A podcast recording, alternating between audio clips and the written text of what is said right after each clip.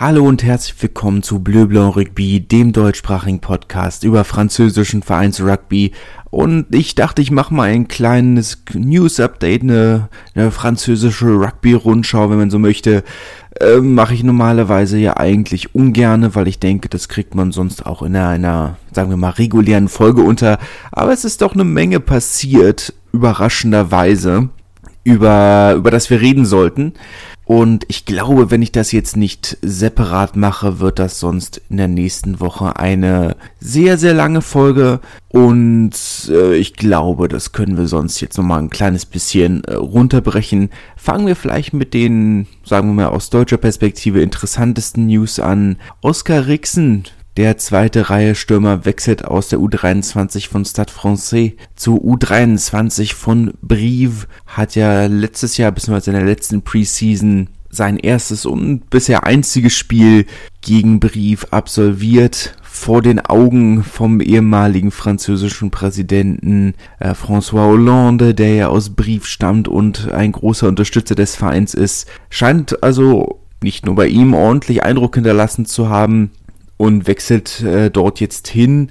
Ähm, ergibt durchaus viel Sinn von seiner Perspektive. Ich glaube, im Brief hat er durchaus einige Chancen, auch unter der Saison äh, zur Spielzeit zu kommen. Generell ja ein Verein, die durchaus großes Vertrauen in wir, nicht französische Spieler haben, obwohl es vielleicht generell aus seiner Perspektive besser gewesen wäre, ähm, in zu einem Zweitligaverein zu wechseln, aber ein Jahr braucht er noch um seinen GIF-Status äh, Status zu, zu erhalten. Ein Jahr muss er also noch in einer Akademie bleiben, in einer U23, um dann eben im Nachhinein mehr Spielzeit zu bekommen. Und apropos Spielzeit, heute wurden die neuen Spielpläne veröffentlicht für die kommende Saison. An den Ankick-Zeiten haben sich nichts verändert, weder in der Top 14 noch Pro D2.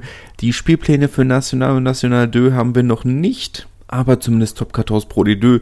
Ich werde nicht alles durchgehen, das ergibt wenig Sinn. Aber fangen wir doch einfach mal mit dem ersten Spieltag der Top 14 an. Ein vermutlich Auftaktspiel, das es in sich hat, das ähm, ein Champions Clash, wie er so schön genannt wird. Stade Rochelet La Rochelle, der amtierende Europameister gegen den frisch gekürten französischen Meister Montpellier in La Rochelle. Ich glaube, das wird eine sehr schöne Angelegenheit. Vizemeister Castre muss zu Racing und das dritte, sagen wir mal, Topspiel wird äh, Bordeaux gegen Toulouse, das Derby de la Garonne. Über Bordeaux müssen wir noch ein bisschen reden, komme ich aber gleich noch zu oder demnächst zu.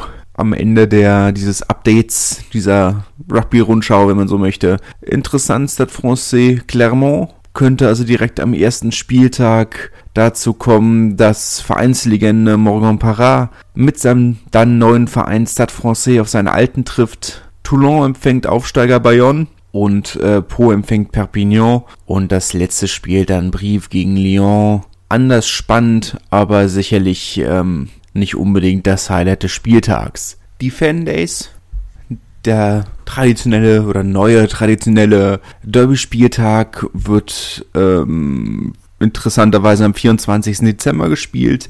Der 24. Dezember in Frankreich ja nicht geschützt. Die Franzosen feiern äh, Weihnachten ja traditionell erst am 25. Was heißt erst ist ja der erste Weihnachtsfeiertag, aber Heiligabend wird in Frankreich eigentlich nicht gefeiert. Daher dort am 24. Dezember die, die Fan Days, wo dann ähm, naja, sagen wir mal, sechs von sieben Spielen Derby sind.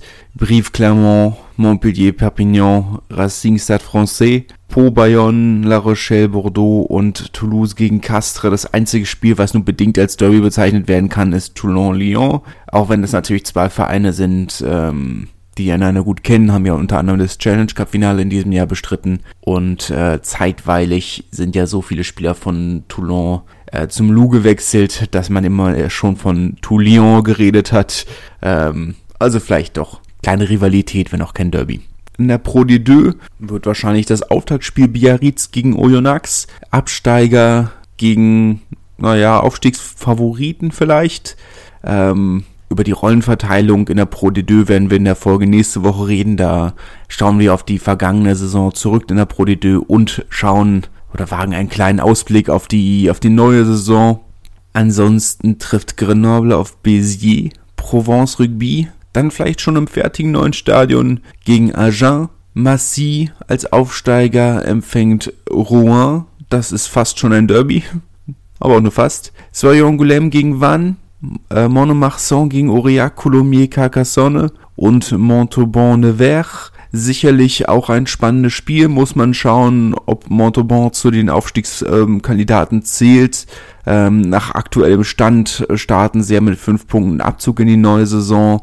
Kann mir fast nicht vorstellen, dass das dabei bleibt auf der anderen Seite und dazu kommen wir in diesem Update noch. Ich schiebe ein bisschen was nach hinten, aber es ist alles das gleiche Thema. Äh, wenn die DNACG, die französische Finanzaufsicht im Sport, ähm, doch mittlerweile, doch diese Saison eine überraschend harte Hand fährt. Äh, bis jetzt haben sie eigentlich fast alles durchgehen lassen. Das letzte Mal, dass sie bei einem Erst- oder Zweitligisten eine Strafe durchgezogen haben. Man, es kommt natürlich drauf an, wie man es rechnet. Entweder war es Tarbe damals oder Lille, die aufsteigen sollten in die zweite Liga, aber die, aber die Lizenz nicht bekommen haben, beziehungsweise von der DNACG ähm, die Aussage kam, nee, nee, nee, nee. Und seitdem haben sie ja eigentlich nie was durchgezogen. Weil hat sich ja alles immer in Luft aufgelöst, selbst die, selbst die schon mickrigen Strafen, die Montpellier und Toulon ähm, zahlen sollten für Verstöße gegen das Salary Cap, haben sie letzten Endes oder haben sich letzten Endes in Luft aufgelöst. Also mal schauen, ob es dabei bleibt. BC letzte Saison hätte ja auch drei Punkte Abzug bekommen sollen. Auch das hat sich ja, ähm, auch das ist ja verpufft. Aber gut, dazu kommen wir sicherlich nächste Woche noch mal ein bisschen mehr. Dann machen wir mal weiter mit dem nächsten großen Programmpunkt und ähm, müssen mal schauen, es kann ein bisschen länger werden, aber ich glaube nicht allzu lang, möchte ich mich eigentlich kurz halten.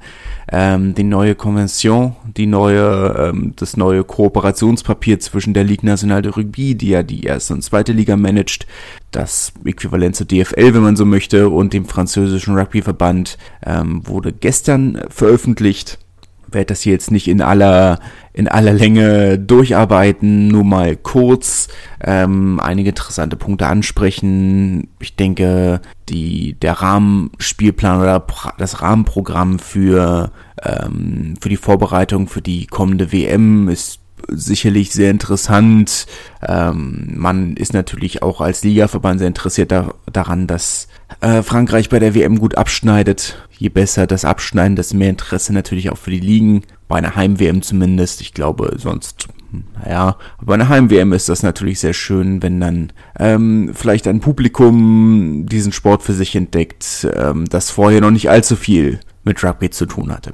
Außerdem äh, möchte man äh, weiter das Siebener Rugby vorantreiben, auch als Ligaverband und äh, dabei helfen, die französischen Siebener ähm, zur, Fran zur Siebener Weltspitze oder in der Siebener Weltspitze zu etablieren. Ähm, da sind sie ja noch nicht unbedingt. Haben wir vielleicht oberes Drittel, wenn man großzügig ist, aber oberes Mittelfeld ist dann doch realistischer. Äh, bei den Frauen sieht es ein bisschen anders aus, aber bei den Herren zumindest. Und äh, da muss man dann schauen.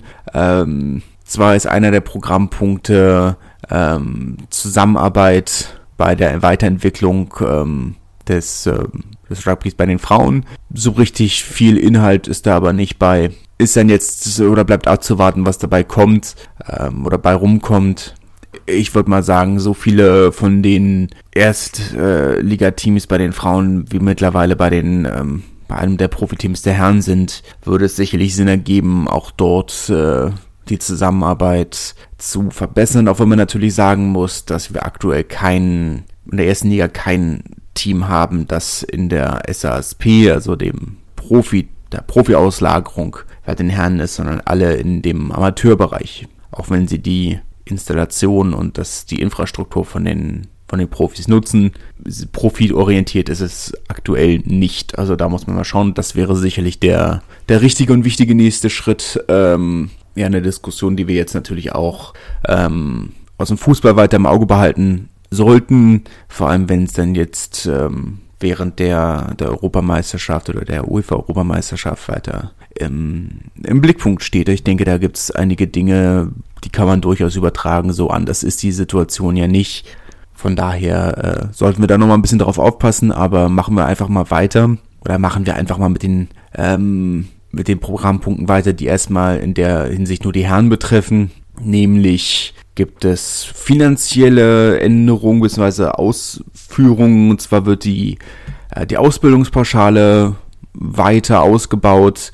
Ähm, also die Summe, die äh, die Erst- und Zweitligisten an Amateurvereine äh, beweisen müssen, wenn sie deren Spieler verpflichten weiter verpflichten. Wir haben in den vergangenen zwei Jahren während Corona schon gesehen, dass das äh, für, ähm, für einige der kleineren Vereine ein richtig großer Batzen Geld war. Für Auge, für Narbonne, für Bourgoin tatsächlich. Äh, da ist eine ganze Menge Geld an einigen Stellen zusammengekommen und das ist schön, dass das äh, weitergeht. So richtig wie ein Transfermarkt, wie es in dem Fußball gibt, auch wenn er hin und wieder mal gefordert wird, gibt es im Rugby ja eigentlich nicht. Ablösesummen sind relativ selten. Äh, für Cameron Woki, der jetzt ein Jahr vorne rein aus seinem Vertrag raus ist und zu Racing wechselt, ähm, gibt es wohl 400.000 Euro, also an Ablöse an, an ÜBB. Ob das stimmt, weiß man nicht, ähm, aber ganz so viel Geld ist halt, ist das Ganze dann halt auch nicht. Aber gut, 400.000 Euro, wie wenig oder viel Geld das sein kann, ähm, muss man dann, äh, muss man überlegen. Zum Vergleich, 600.000 Euro soll der Überweis der Ligaverband äh, pro Jahr an die Vereine oder an, sagen wir mal, an die Vereine, die in der National 1 spielen pro Saison, also über die nächsten fünf Jahre etwas, also um die drei Millionen Euro. Das ist hier nicht alles ein bisschen gerundet. Vier Jahre?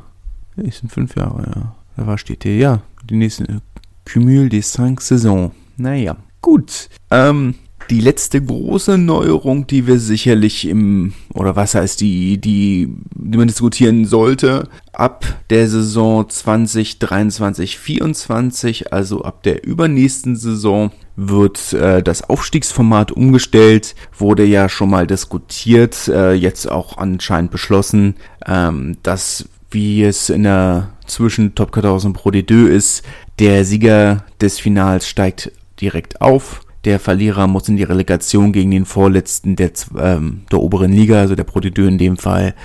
Finde ich schwierig. Bin davon, bin auch in der ersten Liga davon nicht unbedingt ein Fan, aber irgendwas musste man sicherlich ändern, damit es nicht immer so weitergeht, dass das, was man jetzt die letzten Jahre so ein bisschen gesehen hat, dass die aufsteigenden Teams alle direkt wieder absteigen. Das kann nicht sein, das darf nicht sein. War auch selten oder war auch lange nicht so. Aber jetzt mit den neuen Summen, die ähm, im Spiel sind, ist das sicherlich eine Entwicklung, die, die absehbar war. Ob ähm, das Relegationsspiel da der richtige Weg ist, würde ich persönlich bezweifeln, muss ich sagen.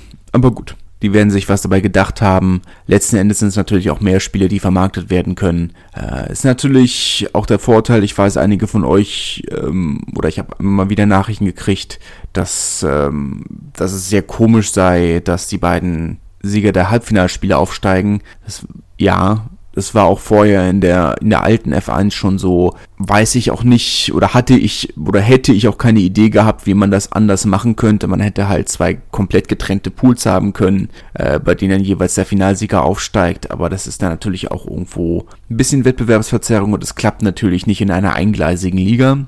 Da scheint dann jetzt die, äh, die, die neue Lösung zu sein, dass ähm, dass man eben ein Finale bekommt. Ähm, das auch diesen Namen wert ist letzten Endes. Wir haben beim letzten Finale gesehen, also es waren 500 Leute, 750 Leute im Stadion.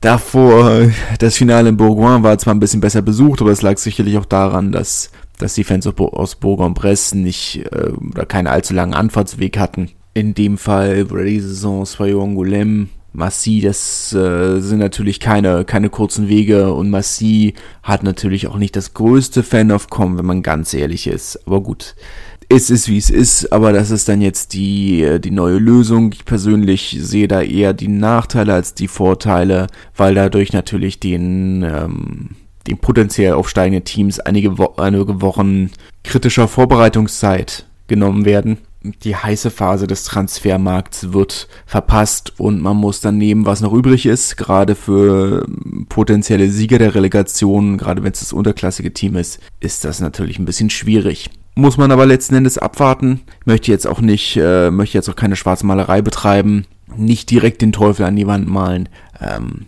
vielleicht ein bisschen skizzieren. Aber äh, warten wir es ab, warten wir es ab. Das werden wir wohl auch ähm, aus der einen nicht Rugby bezogenen Nachricht dieses Rugby-Podcasts ähm, betrachten müssen. Die Girondins de Bordeaux, ein großer historischer Fußballverein, steigt oder wird von der DNACG in die dritte Liga strafversetzt. soll, sind ja sportlich aus der, aus der ersten Liga abgestiegen, werden jetzt äh, sportlich strafversetzt in die dritte Liga. Was sich ganz gut trifft, weil in der dritten Liga der FC Set keine, äh, keine Lizenz bekommen hat. War also ein Platz frei. Ähm, das haben, da haben sich die Girondins gedacht, ja, den, den nehmen wir. Es muss schon wirklich einiges im Argen sein, wenn, äh, wenn ein so großer Verein wirklich ähm, zwangsabgestiegen wird. Das kommt nicht oft vor. Straßburg, Tarbe, sportartenübergreifend sind das die beiden Beispiele, die mir einfallen. Ja, Volleyball passiert jetzt ein bisschen, bisschen häufiger, aber die französische Volleyballliga kann man jetzt auch nicht wirklich als Profiliga bezeichnen. Es gibt professionelle Vereine, aber im Großen und Ganzen kann man nicht von einer Profiliga reden. Das ist nochmal eine ganz andere Geschichte, aber so häufig ne, für all die Entscheidungen, die jetzt immer getroffen wurden, meine, selbst, selbst Nizza damals hätten, hätten eigentlich 2002 nicht aufsteigen dürfen und ähm, dann wurde die Entscheidung doch noch rückgängig gemacht, ist natürlich ähm, schon mal ein, eine ganze Weile her. 20 Jahre für, ist für einen Präzedenzfall ist eine ganze Menge. Ich weiß nicht, ob ich das wirklich als ähm, den relevanten Punkt nehmen würde, aber muss man sicherlich bis zu einem gewissen Grad abwarten. Aber der springende Punkt ist eigentlich, oder das, worüber ich reden möchte, ist natürlich nicht der FCGB, weil Fußball und das ist ein Rugby-Podcast. Aber was hat das denn für eine Auswirkung auf ähm, Union Bordeaux-Bègles? Ich würde erstmal sagen, drei relevante. Jetzt muss man natürlich sagen, das Vertrauen in die Girondins ist seit einigen Jahren schon ein bisschen erschüttert. Ähm, gerade in den letzten Jahren King Street äh, war der Zuschauerzuspruch schon katastrophal. Es gab Ligaspiele und Pokalspiele, da waren nicht mal 4000 Leute im Stadion, was ne, bei das ist quasi eine zehnprozentige Stadionauslastung. Ähm, und finanziell sah es ja schon, schon sehr eng aus. Letztes Jahr durften sie schon keine, keine Spieler fest verpflichten. Dieses Jahr war es ja jetzt anscheinend noch ärger. Arger? Großen Fragen, die sich jetzt natürlich stellen, ist A, was macht der Abstieg sponsorengeldtechnisch für ÜBB? Weil da wird es sicherlich einige geben, die jetzt sagen, wir möchten den wichtigsten Verein der Stadt unterstützen. Das ist jetzt nun mal der ÜBB oder die, die ÜBB vielmehr, die Union. Was heißt das stadiontechnisch? Zwar ist man eigentlich an sich groß und ganzen mit Chabon Delmas zufrieden, es ist aber halt ein sehr, sehr altes Stadion. Muss man auch sagen, große Renovierungsarbeiten werden nicht möglich sein, jetzt wo es unter Denkmalschutz steht, ist die Frage, ob man wieder zurücktauscht. Dass man sagt, die, die Girondins spielen, solange sie in der dritten und zweiten Liga sind, in Chambon-Elmas und UWB nutzt das große Matmut Atlantique als größter Verein der Stadt. Wir haben in Grenoble gesehen, wie das passieren kann. Ähm, der FCG hatte ja eigentlich sein eigenes Stadion und äh, das Fußballstadion wurde groß renoviert für Grenoble Foot. Die sind in die Bedeutungslosigkeit abgestiegen. Haben gesagt, na gut, als Erstligateam muss dann jetzt Grenoble, der FCG da drin spielen. Jetzt teilen sich beide, oder teilt sich der, teilen sich beide Vereine das Stadion bei einer zweiten Liga, jetzt aktuell. Ist die Frage, äh, was passiert damit? Weil ich kann mir schon vorstellen, dass die Stadt, die ja ohnehin schon in den letzten Jahren versucht hat, die beiden oder beide Vereine in, in das neue Stadion zu kriegen, weil das Stadion massiv miese macht, sagen ja dann, äh, ich meine, in Lyon zum Beispiel ist es ja auch so passiert, dass ähm, der Lou hatte ja eigentlich sein eigenes Stadion, selbst finanziert, gehörte dem Verein und äh, die Stadt hat dann gesagt, wir bezahlen euch ihr dürft das Stadion nutzen, wie ihr möchtet. Wir renovieren es für euch und ihr kriegt von uns 76 Millionen Euro über 10 Jahre, äh, um das Stadion zu nutzen oder damit, oder damit ihr in dem Stadion spielt. Ist die Frage, ob, die, ob Bordeaux ähnlich verzweifelt ist, zu sagen, meine, der Unterschied ist natürlich klar, ähm, Olympique Lyonnais hat ein neues Stadion gebaut, ein eigenes Stadion gebaut. Man wird nicht wieder, man wäre nicht wieder zurückgekommen. Die Girondins könnten potenziell wieder in die erste Liga aufsteigen. Prinzipiell ist das möglich. Ja. Nicht sofort, aber in zwei Jahren. Ist die Stadt so verzweifelt, äh, ÜBB zu bezahlen, sagen, spielt doch bitte in diesem Stadion. Aber ich kann es mir vorstellen. Kann es mir vorstellen, weil leerstehende Stadion können sich nur absolut nicht leisten und natürlich werden auch bei den Girondins nicht alles, nicht alles wegbrechen, aber ich glaube, die Situation ist auch nicht ganz vergleichbar mit Straßburg. An Straßburg ist der Zuschauerzuspruch nie wirklich weg gewesen, aber es ist halt auch Straßburg. Das soll jetzt nichts gegen Straßburg sein. Es gibt da halt aber nicht diese, die, oder ich sag mal nicht die Alternativen in diesem Ausmaß. In Bordeaux hast du eben mit, mit ÜBB einen Verein, der ohnehin schon sehr, sehr großen Zuschauerzuspruch hat, sehr populär ist. Und du musst halt nicht, sagen mal, in ein 10% ausgelastetes Matmut Atlantique gehen, um die Girondins gegen, oh, ich möchte jetzt eigentlich auch niemandem zu nahe treten, gegen Brioche zu sehen. Ist nicht so, dass es nicht in der, auch in der dritten Liga ähm, Verein. Uh, bin gerade auf der Wikipedia-Seite und ich sehe, der FC Versailles spielt äh, Jean Boin nächste Saison. Neue Einnahmen für, für Stade Francais. Schauen wir mal, geht man auf Fußballseiten und findet Rugby-Informationen. Herrlich. War ja, war ja lange die Frage, wo, wo Versailles nächste Saison spielt oder spielen wird. Ähm, aber dass es Chambouin geworden ist, ist schon überraschend. Das Stadion von Versailles ist eigentlich gar nicht so schlecht. Aber gut. Wie dem auch sei, das ist ein anderes Thema. Wir werden das sicherlich nochmal im Auge behalten, wie es da weitergeht. Aber äh, wollte jetzt einfach mal die ganzen News ein bisschen abarbeiten, bevor es nächste, äh, bevor es nächste Woche eine sehr lange Folge wird. Ähm, wir behalten das alles im Auge und bis dann, wie gesagt, in der nächsten Folge dann Rückblick auf die Pro de Deux und dann Ausblick auf diese Pro de Deux. Beides in einer Folge, bevor wir dann die Woche darauf mit der Top 14 weitermachen. Bis dahin in jedem Fall genießt euer Wochenende und bis dann. Tschüss. Wie baut man eine harmonische Beziehung zu seinem Hund auf? Puh, gar nicht so leicht. Und deshalb frage ich nach, wie es anderen Hundeeltern gelingt, beziehungsweise wie die daran arbeiten. Bei Iswas Dog reden wir dann drüber. Alle 14 Tage neu mit mir, Malte Asmus und unserer Expertin für eine harmonische Mensch-Hund-Beziehung, Melanie Lippisch. Iswas Dog mit Malte Asmus. Überall, wo es Podcasts gibt.